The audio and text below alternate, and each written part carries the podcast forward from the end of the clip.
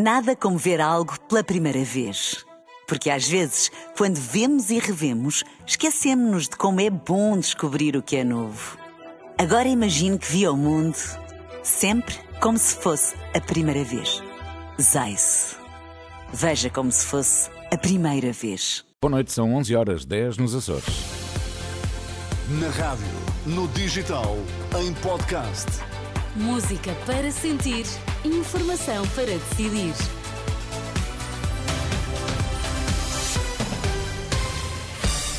Vai começar o- a edição da noite, mas Pedro Queiro, que notícias é que estão em destaque esta hora? A TAP aplicou novos acordos de empresa sem contar com o pessoal de terra e o citava acusa a companheira de discriminação. A situação no Hospital de Cascais é muito preocupante, diz o bastonário da Ordem dos Médicos. O citava, o Sindicato dos Trabalhadores da Aviação e Aeroportos, acusa a TAP de discriminação ao aplicar novos acordos de empresa em que excluem o pessoal de terra. Em declarações à Renascença, Paulo Duarte, secretário-geral do Citava, diz que há trabalhadores indignados.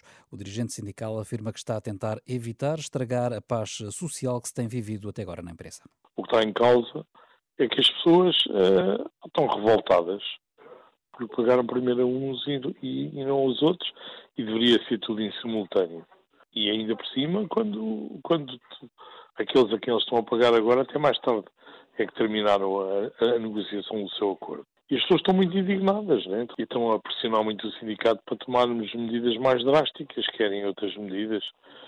Ah, estamos a evitar de, de estragar a paz social da empresa que, que tem sido uh, a prática até aqui. Paulo Duarte, ouvido pela jornalista Marisa Gonçalves, segundo citava, os trabalhadores de terra que não viram o seu acordo de empresa atualizado são cerca de 3.400. A Comissão de Utentes da Saúde do Médio Tejo já recolheu mais de 16 mil assinaturas eh, num abaixo assinado que circulou durante o mês na região, com o objetivo de reivindicar a valorização dos cuidados de saúde. O porta-voz da Comissão de Utentes, Manuel Soares, aponta algumas das necessidades prementes nesta área. Primeiro é o funcionamento 24 horas por dia e 365 dias por ano das cinco urgências, isto é, as três de urgência geral, a maternidade e a urgência pediátrica, mas continua a haver contingências relativamente ao, à maternidade, nomeadamente de 8 em 8 dias, que encerra, aliás, de 15 em 15 dias encerra ao fim de semana, 3 dias. Depois, eh, defendendo a questão de cuidados de proximidade, é necessário o regular funcionamento das extensões de saúde. Há algumas que ainda não abriram desde que começou a pandemia.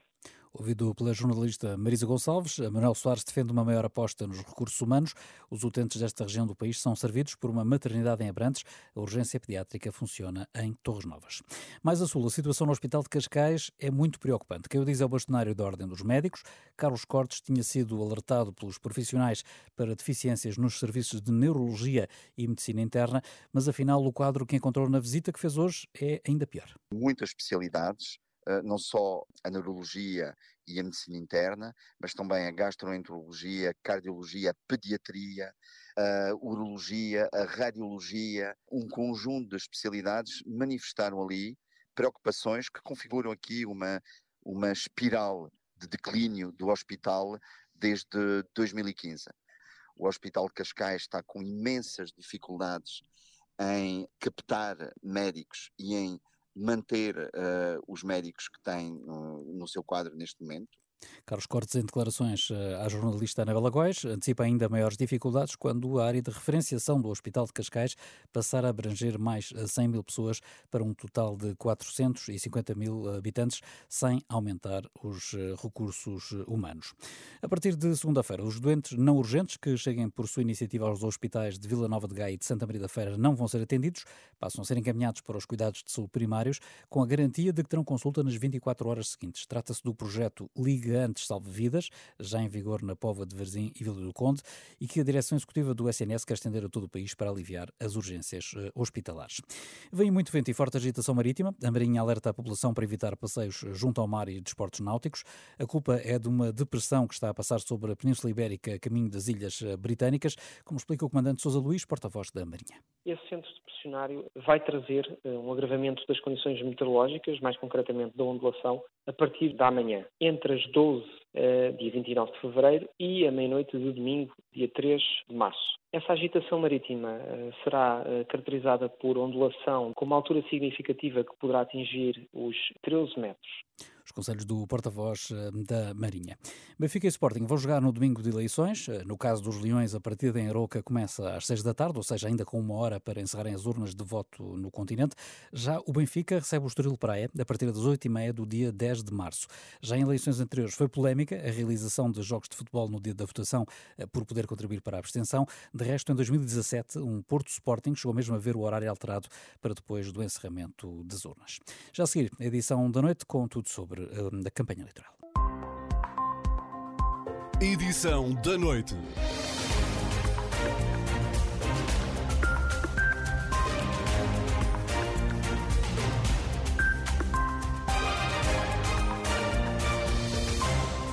Está com a edição da noite da Renascença. Já não há empate técnico na sondagem das sondagens. Pela primeira vez, a AD lidera o agregador de sondagens da Renascença de forma destacada e está 3,5 pontos percentuais à frente do PS. A mudança deve-se a uma sondagem da Universidade Católica, divulgada esta noite, e que dá a liderança à Aliança Democrática e coloca o PS a 5 pontos de distância, mas mostra ao mesmo tempo um aumento dos indecisos para 20%. Um em cada cinco eleitores ainda não sabe em quem vai votar. Os resultados da sondagem projetam ainda uma maioria de direita na Assembleia da República, mas sendo preciso o chega para essa maioria absoluta. Em declarações em Santarém, à chegada para o comício desta noite, Pedro Nuno Santos, eh, o líder do PS, desvalorizou a vantagem dada à AD na mais recente sondagem da RTP, Antena 1 e Público.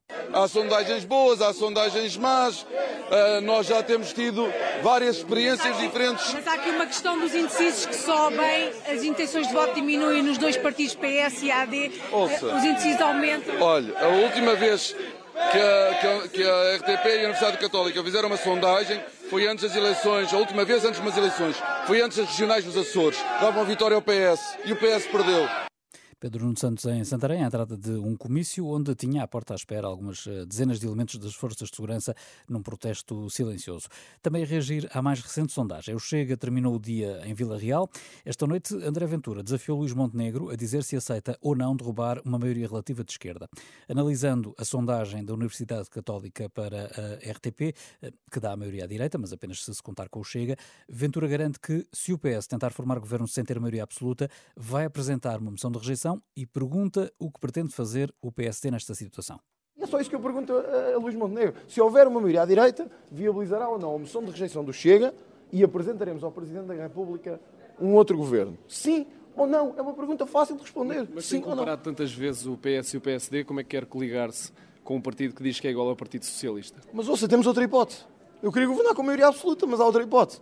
Não há. Portanto, a política é a arte do que é, não é a arte do que você gostava ou que eu gostasse. Portanto, se me dissessem assim, é este é o cenário ideal para Portugal. Não, o cenário ideal para Portugal era que o, o Chega tivesse uma maioria. Como isso, segundo todas as sondagens, não está para acontecer, a única hipótese é o PSD. Resposta de André Ventura à pergunta feita pelo repórter da Renascença Tomás eh, Anjinho Chagas. O presidente do Chega discursa ainda esta noite no final do jantar comício que decorre em Vila Real.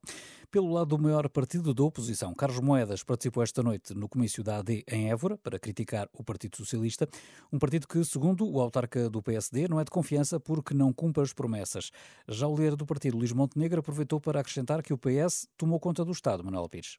Carlos Moedas, o alentejano de Beja, veio ao comício em Évora para, tal como Nuno Melo, condenar o ataque de Tinta Verde, dizendo que foi um ato cobarde e com motivações políticas. Incidente à parte, o autarca de Lisboa veio à campanha para lançar ataques e críticas ao PS, um partido que não é de confiança. Não honra os seus compromissos quando promete habitação, casa para todos com dignidade e falhou em tudo.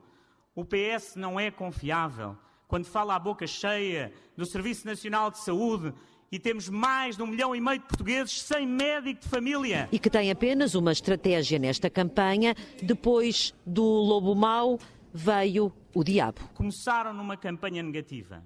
Numa campanha pela negativa, a criar esta ideia da AD ser o diabo que vai fazer mal às pessoas e que todos devem ter medo. É esta a única estratégia do PS.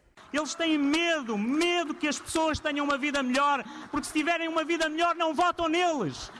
votam em nós. Carlos Moedas diz que votar na AD é fazer uma escolha, acima de tudo, de valores e de projetos. Luís Montenegro falou das propostas culturais na cidade que vai ser capital europeia da cultura daqui a três anos e criticou as opções socialistas e os oito anos que estiveram no governo. É mesmo caso para dizer que quando o Partido Socialista vai para o governo, deixa o Estado todo partido. E deixa também o partido todo no Estado. E a meio da primeira semana de campanha, Luís Montenegro deixa já o aviso para não haver enganos no dia da votação. A AD tem os três símbolos: o PSD, o CDS e o PPM. Há uma outra candidatura que é o ADN, que não tem nada a ver connosco. Fica feito o aviso. Manuel Pires a acompanhar a intervenção da AD esta noite em Évora. A Iniciativa Liberal, essa voltou a Lisboa, círculo que deu ao partido mais deputados nas últimas eleições legislativas, há dois anos, e aquilo a que se assistiu, Filipe Ribeiro, foi a ação de rua mais animada até agora por parte dos liberais. Foram precisos quatro dias para que a Iniciativa Liberal se fizesse ouvir nas ruas. Iniciativa! Lisboa é a cidade onde até agora Rui Rocha se sentiu mais à vontade. Já posso cumprimentá-los?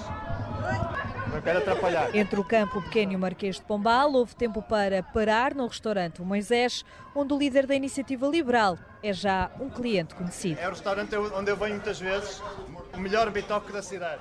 Menus à parte, houve ainda uma demonstração da taxa única de IRS que a Iniciativa Liberal propõe. Quem é que é aqui especialista do tablet?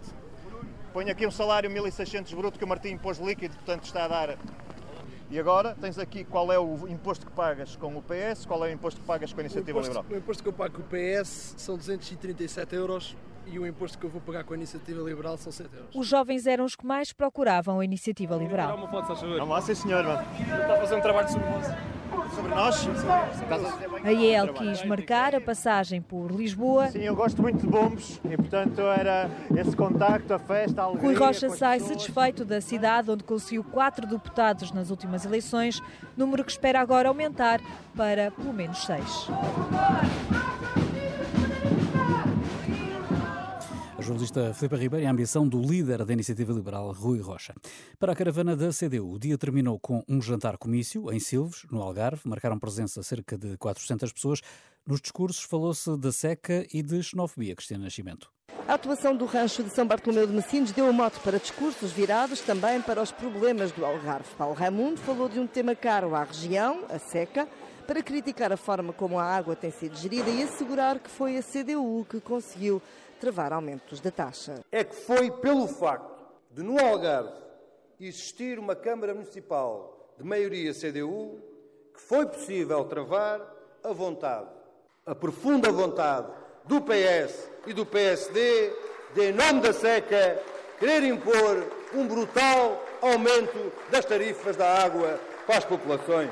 Mais adiante, o secretário-geral comunista não fez referência direta às palavras de Passos Coelho, em Faro, sobre a imigração, mas garantiu que na CDU não há espaço para racismo ou xenofobia. Aqui estamos, neste Algarve, que as forças reacionárias escolheram para expandir o seu discurso retrógrado. E aqui está a CDU, a CDU, essa força de Abril, a reafirmar que Abril não tolera o racismo, que Abril não tolera a xenofobia. Paulo Raimundo retomou também o tema da desigualdade salarial, afirmando que aqui no Algarve os trabalhadores ganham menos 190 euros do que no resto do país. Cristina Gimenta, repórter da Renascença, que está a acompanhar a campanha eleitoral da CDU, eh, por esta altura no Algarve. Este quarto dia de campanha eleitoral para as eleições de 10 de março ficou marcado eh, não só pelo ataque com tinta a Luís Montenegro pela manhã, mas também pelo regresso do tema polémico aborto. Isto porque o vice-presidente do CDS, Paulo Núncio, candidato a deputado por Lisboa, nas listas da AD, defendeu um novo referendo, o que mereceu de imediato críticas dos restantes líderes partidários. Pedro Nuno Santos lamentou o regresso a um tema que, para os socialistas, está resolvido. Também Mariana Mortágua, do Bloco de Esquerda, não admite que o tema do aborto seja retomado. Que essa direita perdeu. Perderam. A sociedade ganhou, ganhou a civilização, ganharam as mulheres, ganharam os direitos humanos. Essa direita perdeu, está derrotada e não vai conseguir impor nenhuma outra lei que não seja um aborto seguro, livre. Mais nenhuma mulher em Portugal vai ser julgada nem condenada por uma interrupção da gravidez. E essa é uma garantia que dou eu e dão todas as mulheres em Portugal que lutaram por esta lei e que a vão defender com unhas e dentes. Os restantes partidos com assento parlamentar também criticaram ao longo do dia qualquer possível alteração à atual lei do aborto. Verdade é que a posição defendida por Paulo Núncio acabou por ser desautorizada pelos próprios líderes da, da alternativa da, da, Aliança Democrática, depois eh, do líder do próprio partido, Nuno Melo. Eh, também Luís Montenegro garantiu que a lei do aborto é assunto arrumado. E o PAN escolheu o Conselho de Cascais para o quarto dia de campanha, depois de uma ação com alunos universitários na nova SBE. Inês Sousa Real rumou à Quinta dos Ingleses, que está em risco de desaparecer, e foi daí, frente ao mar, que lançou fortes críticas à Aliança Democrática, Alexandre Bantes Neves.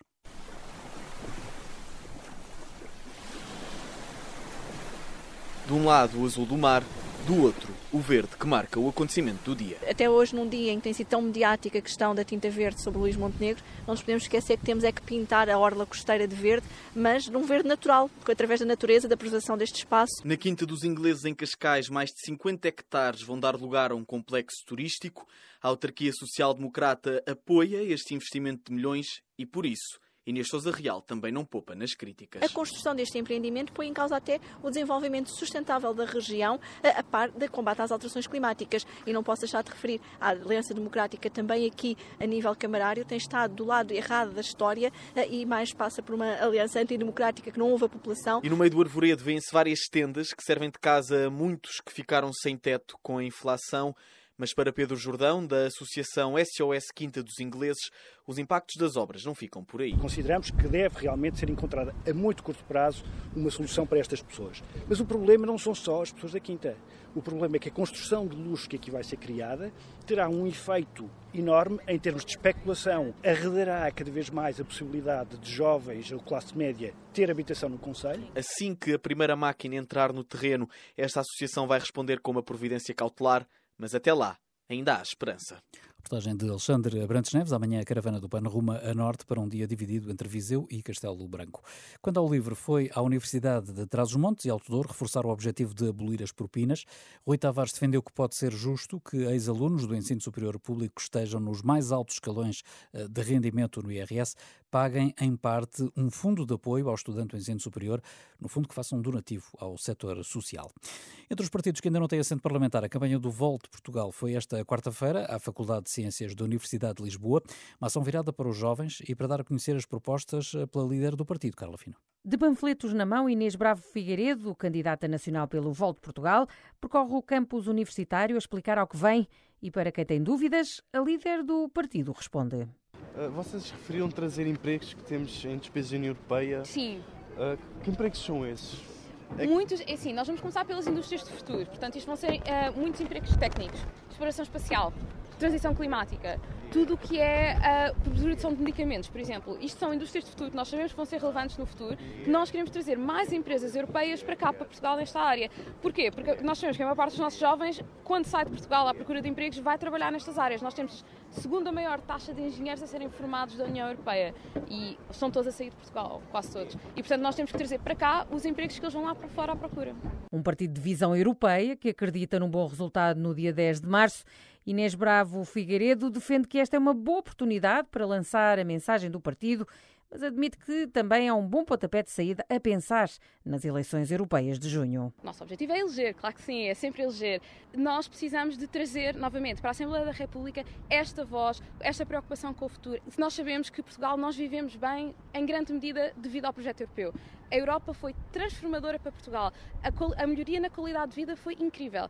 E, portanto, nós acreditamos que temos de continuar a construir este projeto europeu, temos de o fazer a partir da Assembleia da República também. E, portanto, uma, um voto no Volt é um voto no futuro e é um voto em continuar a construir este projeto europeu. A mensagem do Volt Portugal para as legislativas, esta manhã na faculdade, a pensar nos jovens estudantes. Renascença também a seguir a campanha dos partidos sem assento parlamentar, tudo para ver em rr.pt. Edição da noite. O dia ficou então marcado inevitavelmente pelo incidente desta manhã com Luís Montenegro e mereceu o comentário do social-democrata Pedro Duarte no programa Casa Comum da Renascença. O presidente do Conselho Estratégico Nacional do PSD diz que o episódio, não deve ser totalmente desvalorizado do ponto de vista da segurança. Fosse quem fosse que estivesse em causa, acho que também não devemos desvalorizar. Até porque este tipo de episódios que parecem relativamente uh, uh, inofensivos do ponto de vista da violência física podem ter consequências. Quer dizer, aquela tinta, se por acaso entra na, nos olhos das pessoas, se tem, uh, às vezes podem-se criar com estes episódios circunstâncias menos agradáveis, até haver reações de alguém que está numa comitiva que, que perde um pouco a cabeça. Quer dizer, nós não devemos desvalorizar. Isto é um, é um ato que, que, deve ser. Uma sociedade madura deve punir este tipo de circunstâncias. Não é? E não se deve, como eu há pouco dizia, distinguir este tipo de atos com, com as hum. causas que estão em causa. Pedro Duarte comentou ainda as palavras de Pedro Passos Coelho, que ligou a imigração à questão da insegurança. O dirigente do PSD garante que a AD não liga a imigração à criminalidade. Eu rejeito liminarmente essa hipótese, qualquer uh, uh, causa e efeito entre aquilo que é criminalidade e aquilo que é imigração. Pelo contrário, o posicionamento da AD tem sido absolutamente inequívoco até essa matéria. Nós precisamos de acolher muitos imigrantes que são muito bem-vindos no nosso país. Agora, temos de o fazer, de facto, de uma forma que, que os integre adequadamente na nossa sociedade, precisamente para prevenir este tipo de circunstâncias, de por vezes se criarem tensões dentro das sociedades, como nós vemos em muitos países europeus, infelizmente, que só vão dar aso, por um lado, a menos qualidade de vida das pessoas, aumentos de populismos, precisamente, que, que se vão aproveitar dessas circunstâncias. Já Pedro Marques, do PS, diz que Passos Coelho seguiu um caminho de normalização do Chega. Eu não acho que isto tenha sido ocasional, a escolha das palavras ou a escolha do tema de Passos Coelho. Passos Coelho é conhecido por alguém que já, e até em, meses recentes eu cheguei, cheguei, a escrever sobre isso, procurou normalizar o Chega e dizer que não, não era propriamente um partido de extrema-direita e procurou ocupar esse espaço político com aquela intervenção. Isto é, digamos, uh, uh, é uma faca de dois gumes, ou seja, Luís Montenegro de facto precisa de procurar reconquistar votos à direita, estes votos que estão mais neste populismo do Chega, mas também abre espaço ao centro hum, com uma intervenção desta natureza da parte do seu antigo líder. Declarações eh, no debate que pode ouvir de novo em rr.pt. E a investigadora do Instituto de Ciências Sociais da Universidade de Lisboa eh, lamenta que as questões ambientais não estejam na agenda dos líderes partidários e insiste na necessidade de compromissos com metas eh, concretas. Luísa Schmidt, num olhar sobre os programas eleitorais, ela, que é especialista em assuntos ambientais, reconhece que algumas encruzilhadas são abordadas nos programas. O problema, diz a investigadora coordenadora do Instituto de Ciências Sociais, é que as medidas que os partidos apresentam não vêm com prazos e metas claras crise ambiental global, se quisermos, uh, em que nós todos vivemos, o mundo e nós todos, não se compadece nem com promessas vagas, nem com, com, nem com promessas concretas que depois são tornadas vagas pela falta de garantias e prazos no seu cumprimento. E isso é que se vê. Não há nada de muito concreto, não há nada com prazos, não há nada, nesse ponto de vista, eh, não há compromissos. E, portanto, não é com, com esse tipo de, de, atitudes que se transmite ao leitorado uma coisa que é simples mas decisiva e que tem a ver com compromissos e não apenas promessas, que é o que se faz, com seriedade e não por as pessoas a sonhar que talvez um dia se faça aquilo que alguns dos partidos escrevem lá no seu programa. Entrevista à Renascença. Luísa Schmidt encontra parágrafos sobre clima, transição energética e animais de companhia. No entanto, argumenta que os partidos pouco dizem sobre a escassez da água e até promete transvasos polémicos. Nos partidos mais, digamos, à direita, estão os, trans, os transvases, aparecem, não é? Aparecem transvases. Uh, também aparece uh, alguma, algum, algo no, no, no Partido Socialista com mais, com mais cautelas. Uh, são altamente polémicos, não é? Porque eh, implicam, desde logo, que as regiões do Norte estejam de acordo relativamente aos transvasos para o Sul. Sim.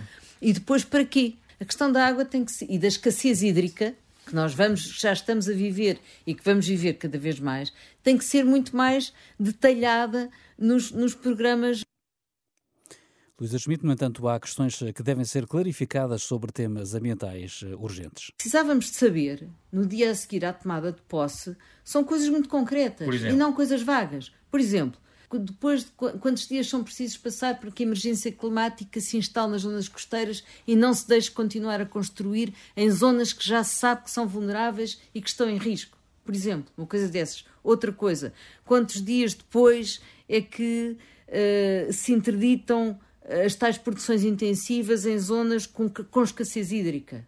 A socióloga defende que há também perguntas por responder na área das florestas. Eh, quando é que o cadastro florestal está pronto? Quando é que uh, as, as AIGPs, portanto, as áreas de intervenção de gestão da paisagem, que não são faladas nos programas, não há ninguém que as refira, e elas são fundamentais para o ordenamento florestal do país, que é fundamental para reduzir os incêndios e, portanto, reduzir também o dinheiro brutal que se gasta no combate aos incêndios. Claro. Luísa Schmidt, socióloga do ambiente, entrevistada por José Pedro Frazão e que pode ler já em rr.pt. E a Renascença continua a ouvir especialistas em diversas áreas, a caminho das legislativas, eh, para identificar aqueles que são os desafios que Portugal enfrenta. O economista Nuno Palma é professor da Universidade de Manchester, no Reino Unido, e defende que os programas eleitorais não trazem soluções nem reformas. Portugal é um país mal gerido e, sendo um país mal gerido, é um país que não se consegue desenvolver e que não consegue convergir com a Europa. Um, alguns dos, dos, partidos falam destas coisas, mas depois, no que toca a propostas concretas para resolver estas coisas ou a, ou a reformas concretas, todos os partidos são muito, muito vagos. Por que acha que é tão difícil se avançar com reformas em Portugal? Antes de mais, porque a população não quer. A população tem medo das reformas, a população não quer ouvir de falar de reformas a população, grande parte dela, não sente a necessidade de haver reformas, está confortável como está. O autor do livro As Causas do Atraso Português garante que Portugal não vai crescer ao ritmo de 3,4%, como defende a AD, ou sequer os 2% previstos pelo PS. Segundo Nuno Palma, a realidade será pior que qualquer um destes dois cenários. O, o cenário mais realista é um cenário pior que qualquer um desses. Agora, o que, é, o que é preciso compreender é que muitos destes programas eleitorais prometem cenários, mas não explicam muito bem como é que estes números vão ser conseguidos, não é? E, e volto a dizer, até para. Uh, eu serei menos parecerei menos parcial se for a AD que eu critico, por isso é a AD que eu vou criticar. Uh, não é dito no programa de forma muito clara ou de forma clara de todo quais são as reformas, e as reformas vão sempre doer a alguém, que vão ser feitas para gerar esse tipo de taxas de crescimento. E, e, e como tal, não me parece que essas taxas de crescimento são realistas. Nuno Palma rejeita ainda a ideia de que Portugal tem uma elevada carga fiscal. O problema é que os serviços públicos não funcionam, diz este economista. O que não é verdade é dizer que a taxa, que carga a, a, carga fiscal em Portugal é muito alta, ou particularmente alta a nível internacional. Há muito essa ideia feita, especialmente à direita em Portugal, mas não é verdade. O peso do Estado na economia em Portugal está a um nível normal a nível europeu. Um, uh, eh, o, que, o, que, o que não é normal em Portugal é que depois o que é dado em troca desses impostos tem fraca qualidade. O Serviço Nacional de Saúde não funciona bem, as escolas não funcionam bem, estão a cair no teste de PISA os alunos portugueses, os tribunais e a justiça funcionam espetacularmente mal economista Nuno Palma, ouvido pela jornalista Sandra Afonso.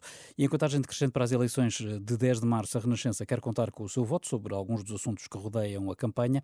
Perguntámos ao longo do dia de hoje, no site e nas redes sociais da Renascença, se sente que Portugal é um país mais inseguro por causa da imigração. Apurados os resultados, verificamos que 52,9% dizem que não, 28,6% das respostas apontam para um sim e 18,5% concordam apenas em parte com a frase. Estes resultados têm por base uma amostra de 654 respostas. Trata-se de um mero exercício, não devem ser confundidos com sondagens ou estudos de opinião. Edição da noite.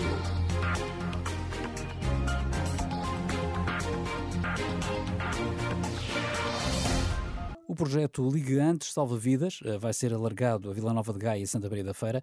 A partir de segunda-feira, a linha de saúde 24 passa a ser o acesso exclusivo aos cuidados de saúde dos utentes eh, das áreas de referência das unidades locais de saúde de Gaia, Espinho e de Entrador e Voga. Eh, depois da triagem feita ao telefone, os doentes são encaminhados para os cuidados mais indicados ao seu caso, com a garantia de que, se for essa a indicação, terão consulta no médico de família num prazo máximo de 24 horas. Em entrevista à jornalista Anabela Góis, o presidente do Conselho de Administração das unidades locais de saúde de Gaia Espinho, diz que o modelo vai retirar muitas falsas urgências do hospital. Rui Guimarães assume, no entanto, que o projeto só resulta porque não há falta de médicos de família naquela região.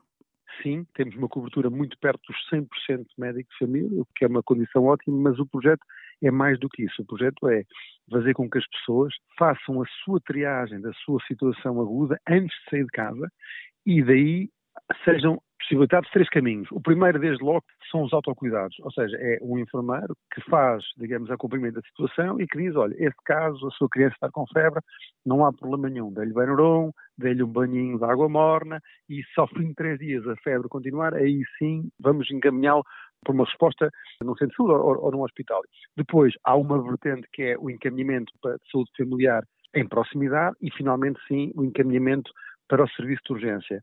Do nosso lado, além de garantirmos uma resposta nas 24 horas com hora marcada para uh, os cuidados primários, garantimos da mesma maneira uma resposta hospitalar no âmbito da medicina interna, da cardiologia, da pneumologia, também nos mesmos 24 horas para os cuidados primários nos quiserem referenciar um doente que não tenha que ir à urgência e possa ser resolvido nesses locais, possam no fazer de forma equivalente. E, tudo isto é resolvido em, ao telefone? Sim, este, este, este, modelo de triagem é feito ao telefone pela linha Saúde 24, sim. Tal Mas como a marcação resto... destas consultas de especialidade ah, no hospital. Sim, sim, sim. É, as pessoas depois são notificadas, ou seja, recebem um comprovativo dessa, dessa marcação para que possam, no fundo, gerar segurança e para que tenham a certeza que, de facto, essa, essa marcação ocorre. E no exatamente, caso exatamente. de alguém ir pelo seu próprio pé à urgência, se for triado com uma pulseira verde ou azul, se ele vier por sua autorrecriação à urgência, vamos ter uma equipa que está ainda no exterior da urgência, que vai acompanhar essa pessoa, digamos, a, uma, um, um, telefone, para incentivá-lo, mesmo já estando dentro do perímetro da urgência, a ligar para a linha e é depois a linha que vai definir o, o resultado dessa pessoa. Ou seja, nós vamos, uh, digamos, fomentar o uso da, da, da, da, linha, mesmo em contexto da, da, urgência. Ou seja, a pessoa, se lá estiver, digamos, é, é, é feito um acompanhamento, ou, ou, a pessoa liga do seu próprio telefone, ou liga do telefone que nós disponibilizamos à pessoa, e depois é a linha que decide, digamos, esse, esse algoritmo. Enquanto a pessoa, inclusivamente, pode sair ali imediatamente com, com o atendimento programado. O que estamos a dizer é que as pessoas que habitualmente recorrem à urgência e depois são triadas com as pulseiras verdes e azuis, portanto, com, com menor prioridade, o que lhes acontece habitualmente é ficar uma, duas, três, quatro horas à espera a serem vistas. E o que estamos a trocar isso é por um atendimento com hora marcada, nas primeiras 24 horas, em, que, em proximidade, na unidade de saúde familiar que normalmente frequentam, e com hora marcada, ou seja, marcaram para o meio-dia, ao meio-dia está lá o médico à minha espera para fazer a consulta. Essas consultas têm duração de 20 minutos e, portanto, na melhor das hipóteses, a pessoa chega lá à hora da consulta e 20 minutos depois sai com a sua solução resolvida, versus ter que ficar na urgência e esperar duas, três, quatro horas que sejam atendidos, porque nós vamos sempre privilegiar, como fazemos até agora, as situações verdadeiramente emergentes. A Unidade Local de Saúde de Gaia Espinho serve uma população de cerca de 350 mil pessoas e tem uma média diária de 500 episódios na urgência. O projeto piloto Liga Antes Salve Vidas, que arrancou na Pova de Varzim Vila do Conde, é agora alargado às unidades locais de saúde de Gaia Espinho e de Entrador e Voga, sendo que a Direção Executiva do Serviço Nacional de Saúde quer estendê-lo a todo o país para aliviar as urgências dos casos pouco urgentes, triados com pulseira verde e azul. Edição da noite. Para fazer face aos desafios do século XXI, o Ministério Público precisa de melhorar a articulação com outras entidades durante a investigação e melhorar até a articulação interna. Este vai ser um dos temas discutidos no 13º Congresso do Ministério Público, que arranca amanhã nos Açores. Entrevista à jornalista Liliana Monteiro, presidente do Sindicato dos Magistrados, Adão Carvalho, fala na falta de recursos humanos e numa hierarquia que às vezes não assume as devidas responsabilidades em programas políticos que apenas pensam em mudar códigos, quando o principal problema da justiça é outro. O responsável de, pelo Sindicato dos Magistrados do Ministério Público começa por falar na necessidade de melhor articulação entre magistrados perante as investigações. Um dos temas que vai ser tratado que tem a ver com a articulação e o trabalho em equipa, ou seja, o Ministério Público hoje, para responder aos novos desafios, designadamente no domínio criminal, precisa desde logo, melhorar a sua articulação com aqueles que o coadjuvam na investigação criminal, os órgãos de polícia criminal, a polícia judiciária, a PSP, a GNR, a autoridade tributária, e, por outro lado, precisa também de melhorar internamente essa articulação. Ou seja, nós temos cada vez mais o Ministério Público especializado, não só em matérias, mas também em momentos de intervenção no processo, porque temos magistrados só a fazer inquéritos, magistrados só na fase de instrução e magistrados só na fase de julgamento e temos assistido que nem sempre existe a coerência na atuação do Ministério Público, porque uh, os magistrados são dotados de um grau de autonomia e, portanto, uh, poderíamos ter uh, uma posição em julgamento diversa daquela que foi tida pelo magistrado do Ministério Público no inquérito.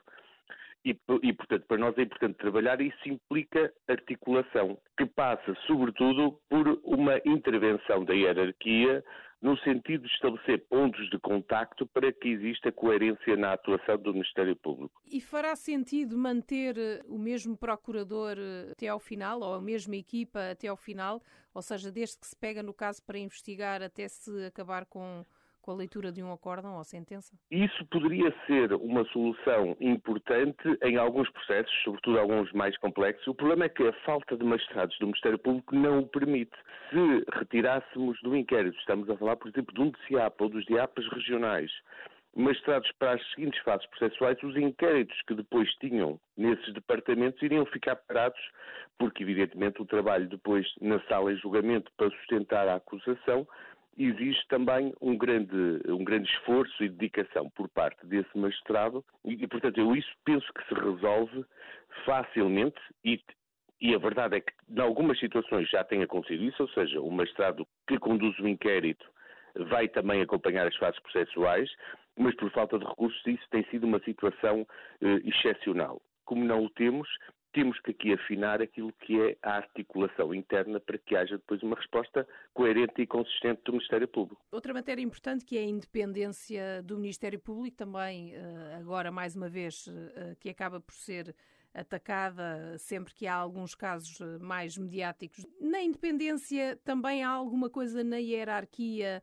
nas ordens que são dadas ou não, em estratégias que devem ser alteradas, ou seja, deverá haver maior influência da, neste caso, do topo da hierarquia eh, na condução e na estratégia, conforme o tipo de casos que estejam em mãos? O, o, atual estatuto já compreende um quadro de intervenções ao nível hierárquico dos, diver, dos diferentes graus que lhe permite tomar uh, e participar uh, nos processos e adotar as decisões que sejam mais adequadas, tendo em vista uh, o, o, que seja a melhor resposta do Ministério Público desde a PGR até aos procuradores regionais, aos coordenadores de comarca, aos diretores do DIAP, há vários mecanismos previstos, designadamente, eh, podem eh, eh, determinar que magistrados possam ir compor uma equipa com outros magistrados que são os titulares dos inquéritos, podem determinar que um determinado processo, por acharem que se justifica estar num outro departamento, ele poder transitar para esse departamento para ter, para ser melhor uh, acompanhado e porque tem magistrados mais especializados naquela matéria, todos esses mecanismos estão. A questão é que têm que ser eh, mais usados. Ou seja, o que, eu acho que não há falta de hierarquia prevista para o Ministério Público, o que há é que às vezes não se assume, os hierarcas não assumem as suas responsabilidades por vários motivos, quer porque não a querem assumir, quer porque eventualmente não têm condições, e face também do serviço que têm, para, para o fazer. Porquê é que acredita que isso possa acontecer? Porque eh, a inércia, no fundo, às vezes, eh, tomar determinada posição num processo implica sempre um ónus, uma responsabilidade, no fundo, o assumir de uma condução e do risco que eh, esse tipo de intervenção possa ter no processo. Eu não estou a dizer que isso seja generalizado, mas às vezes acontece por vários fatores, porque hoje estão previstos ao nível do Ministério público mecanismos de comunicação dos processos, designadamente aqueles que têm repercussão social, que têm que ser comunicados hierarquicamente e chegam até ao nível da Procuradoria-Geral da República essa comunicação. Falta depois, no fundo, é que se utilizem, e em alguns casos, como temos assistido, até têm, eh, tem ocorrido essa intervenção. Designadamente, por exemplo, a PGR compete criar equipas mistas com vários órgãos de polícia criminal, com vários magistrados, para, no fundo, eh, darem resposta a um processo que, pela sua complexidade, pela necessidade de lhe dar maior celeridade, implica essa intervenção. O que, eh, no fundo, o sindicato eh, leva à reflexão é que é preciso cada vez mais que essa intervenção seja mais atempada. O Congresso também vai olhar para um estudo que foi feito sobre as condições de trabalho e o desgaste profissional. É muito negativo o que se conclui? Os dados que serão conhecidos após a sessão de abertura do Congresso eh, apontam para fatores preocupantes e têm a ver com, com várias questões. Um dos fatores que pode causar desgaste é que hoje temos magistrados que, para além das suas funções, além de terem que acumular serviço com outros colegas, estão a fazer o serviço dos oficiais de justiça. Porque, como não há funcionários, para que os processos possam andar, são eles que têm que fazer esse trabalho, porque senão o, o serviço paralisa. E são fatores de desgaste.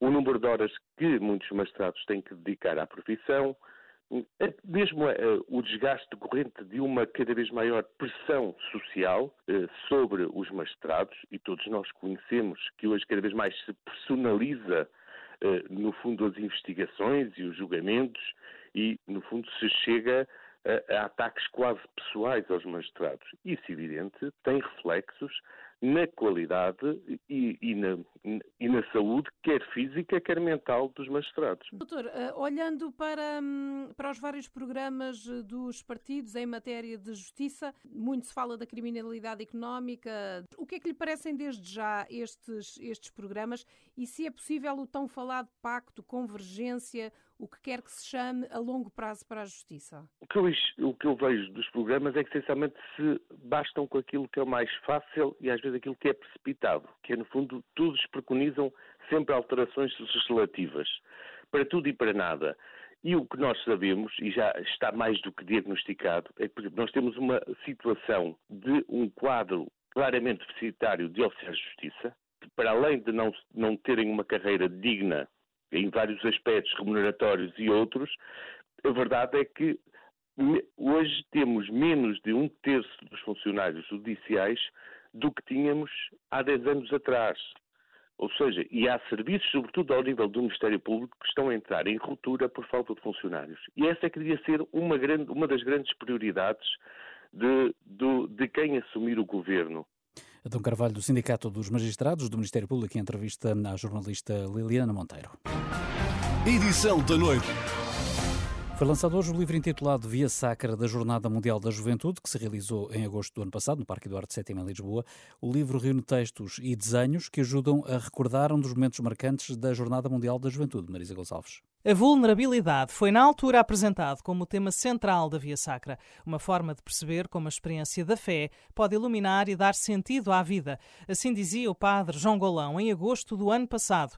Agora, à distância, o também diretor do Centro Universitário, Padre António Vieira, recorda essa experiência de comunhão. A força desta Via Sacra, diria eu, é que tudo funcionou de uma forma tão harmoniosa, os textos, as telas, as coreografias, eh, a própria disposição do palco, que nos ajudou a fazer este percurso. E foi muito curioso que, eh, enquanto a Via Sacra estava a decorrer, eu creio que toda a gente ali se foi metendo na Via Sacra. O silêncio não foi, eh, não aconteceu logo, foi acontecendo gradualmente, e foi tão engraçado, foi acontecendo gradualmente, até que houve uma espécie de ápice de, de silêncio brutal. Um, e pronto, de facto aconteceu, uh, pronto, tudo concorreu para que as pessoas fossem adentrando naquele, no mistério desta, da paixão, de uma história de amor uh, de Deus connosco. É isso? Creio que foi muito bem conseguido. O livro, que agora nasce, há de servir de companhia e de oração. Foi pensado para continuar ou melhor, para refletir aquilo que foi a experiência no Parque Eduardo VII. Isto é, que não seja um livro propriamente que eu me consiga apropriar dele, que seja um livro que me, que me está sempre a desinstalar, não é? pelo facto de que se abre, que transborda, que vai para além de si próprio. Portanto, não é uma espécie de páginas com texto que eu vou por isso simplesmente folheando.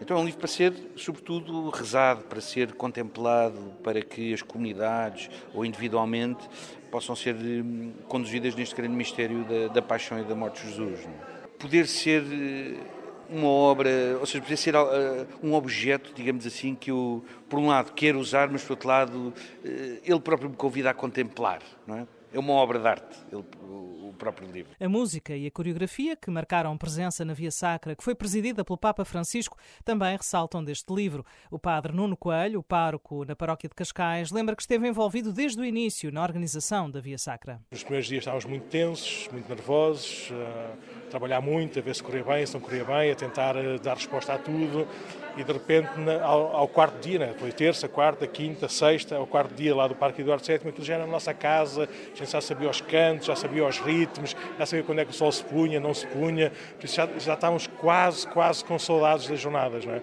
depois eu lembro quando fui para a cama nessa noite a dizer calma aí que amanhã é que vai começar a loucura.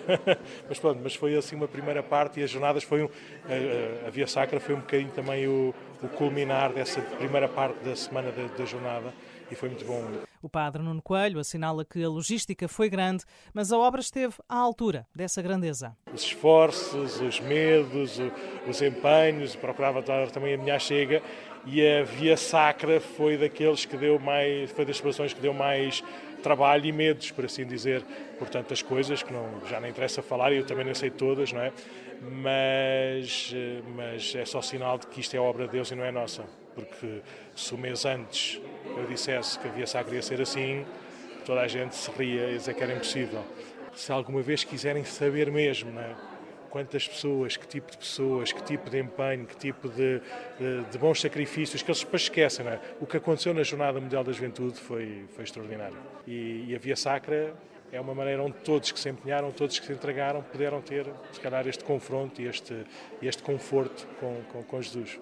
Por isso é que é bom a gente estar sempre a ir lá remexer, porque lembramos tudo aquilo que sofremos, mas que não doeu nada porque era feito por amor. O livro, que já está nas bancas, vem acompanhado de desenhos que foram elaborados pelo padre Nuno Branco. Uma memória no papel e à mão, sempre para revisitar. Via Sacra da Jornada Mundial da Juventude, o título do livro que hoje foi apresentado e que traduz em texto um momento intenso de oração presidido pelo Papa Francisco e ao qual assistiram milhares de pessoas. Fica por aqui a edição da noite. Edição da noite.